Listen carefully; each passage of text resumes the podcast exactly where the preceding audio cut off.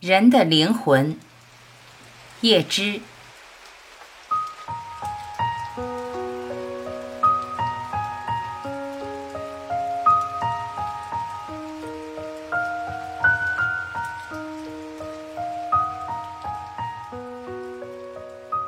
我们和别人的争论时，产生的是雄辩；和自己争论时，产生的是诗。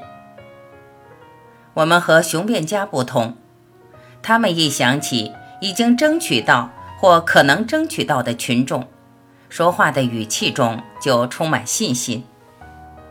我们却是在疑惑不定之中歌唱，而且即使面对最高境界的美，由于我们知道自己处于孤寂之中，因此我们的韵律会阵阵颤颤。我还认为。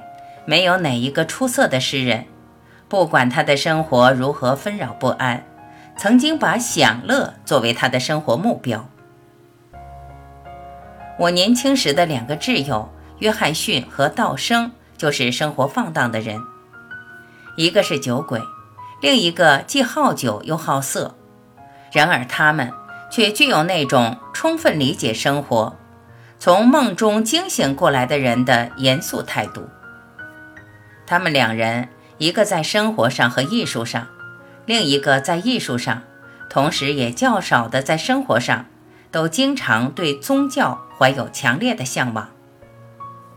在我所读过的、听到过的、遇见过的诗人中，从来没有一个多情善感的人。另一个自我即反自我，或者有谁愿意的话，也可以称之为正向对立的自我。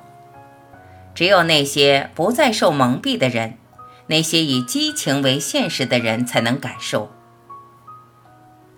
感伤主义者是些讲求实际的人，他们相信金钱、地位、婚礼时的钟声。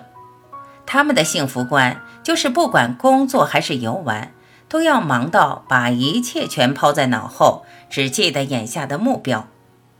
他从注满忘河之水的杯盏里找到自己的快乐。至于醒悟、想象、揭示现实等等，传统为我们提供了一个不同的词——忘形情境。一个老艺术家写信告诉我，他在纽约的码头上闲逛时，看见一个女人在给病孩喂奶，于是从她身上得到了一个故事。他还对他谈起了其余几个已经死了的孩子，那是一个很长的悲惨故事。我想给他画一张画，他写道：“如果我不去经受这一切痛苦，我就不可能相信自己感受到忘形情境。我们不能靠掩盖思想中的怀疑因素来建立一种虚伪的信仰。”因为信仰是人类智慧的最高成就，是人能贡献给上帝的唯一礼物，所以在贡献时必须是诚心诚意的。我们也不能靠掩藏其丑恶来为世人制造一种虚假的美。只有经受过一切想象得到的苦痛的人，才能创造至高无上的完美。因为只有当我们看到和预见到我们所恐惧的东西，我们才会得到那令人目眩的、无法预见的、行动迅捷的漫游者的奖赏。假如它不是在某种意义属于我们存在的一部分，我们和它就毫无缘分可言。然而，它与我们存在的关系却像是火与水，像是寂静与喧闹一般。一切不是不可能的事物中，它是最为难能可贵的，因为那些只需轻而易举就可到手之物，永远不会成为我们存在的一部分。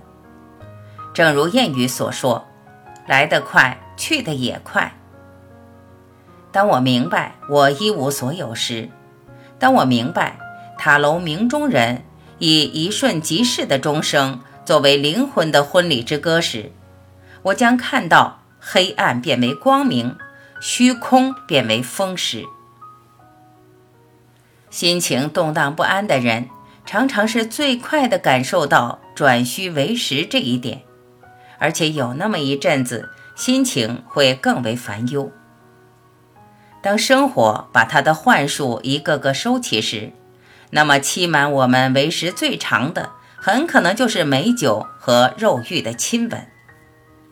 我们的商会和下议院里，并没有人体那样的神圣的结构。他们的狂乱也没有因太阳照晒而成熟，而诗人呢？他不是站在神圣的庙堂里，而是生活在包围庙堂大门的旋风之中，因此他有可能受到宽恕。